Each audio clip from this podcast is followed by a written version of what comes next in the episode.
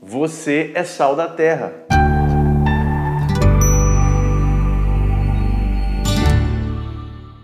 E aí, povo de Deus, tudo bem com vocês? Bem-vindos aqui ao Palavras de Vida. Eu estou muito feliz de estar aqui com vocês hoje.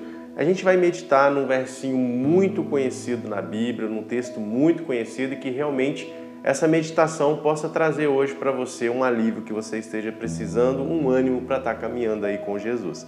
Eu peço você que vá lá buscar a tua Bíblia, isso mesmo. Se você tiver condições de pegar a tua Bíblia, pega ela que nós vamos usar nesse momento. E também, se você não tem condições, fique tranquilo, é só acompanhar a leitura aqui com a gente, tá bom? Vamos lá, pega a tua Bíblia e abre lá em Mateus 5. Evangelho de Mateus, no capítulo 5, nós vamos ler o verso 13. Eu leio aqui na nova versão internacional. Se tiver um pouquinho diferente da sua, não se preocupe, tá? O significado é o mesmo. Então vamos lá.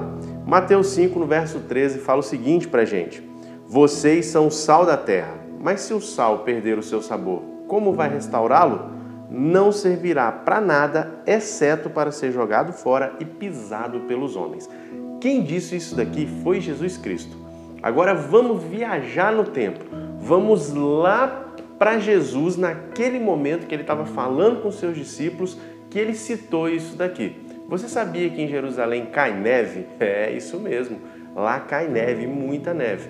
Então, possivelmente, naquele momento ali na frente do templo estava cheio de neve.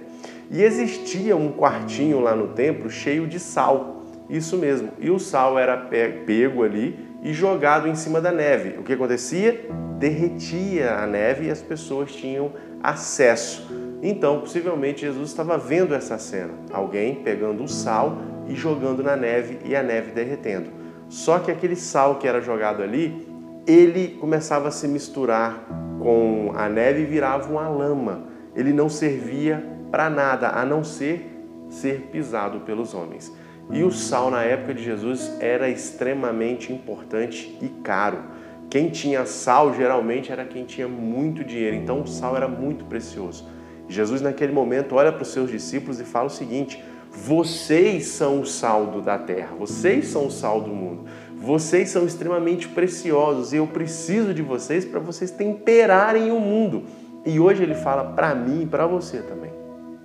Meus filhos, vocês são o sal da terra. Eu criei vocês para temperar esse mundo com a pregação do Evangelho, com a mensagem de salvação, para você ser diferente dos outros, para você temperar esse mundo.